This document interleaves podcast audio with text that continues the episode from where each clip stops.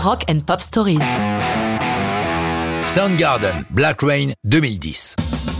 En 1997, les Soundgarden, lassés d'être sur les routes et minés par des conflits internes, ont jeté leur guitare. À tel point qu'à la dernière date de la tournée, à Honolulu, le bassiste Ben Shepard l'a réellement fait en backstage. Et c'est lourd une basse Fender. C'est donc une longue séparation qui s'installe, chacun y allant de son propre projet personnel ou de featuring sur des disques de potes. On les revoit ensemble pour la première fois le 6 octobre 2009 à Los Angeles, à la Night 3 de leurs amis Pearl Jam, où ils retrouvent leur ex-batteur Matt Cameron, qui a mis à profit leur break pour rejoindre le groupe d'Eddie Vedder. Bien que le chanteur-leader Chris Cornell s'en défende, Soundgarden va temporairement se reformer. Tout d'abord pour un concert de retrouvailles le 16 avril 2010, à la maison, à Seattle.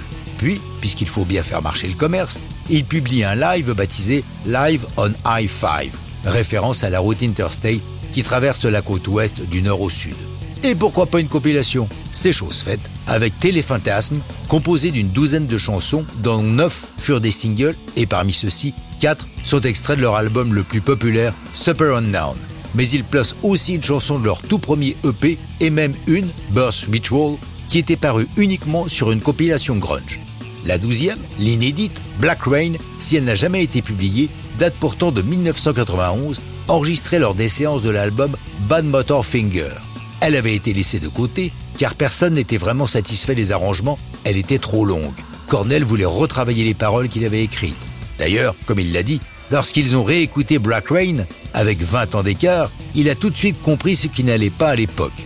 Avec la magie du Pro Tools, la référence en matière de logiciel de montage, les choses sont devenues plus faciles en 2010.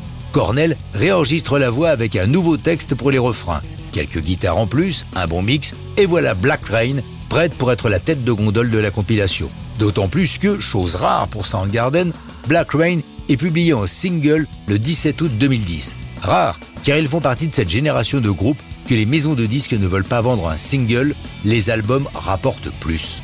La vidéo qui l'accompagne, réalisée en animation par Braden Small, créateur de la série animée Metalocalypse, est remarquable et fascinante. Après ce retour, Soundgarden se lance dans une nouvelle tournée qui s'arrête aux Zénith de Paris le 29 mai 2012. Mais ça, c'est une autre histoire de rock'n'roll.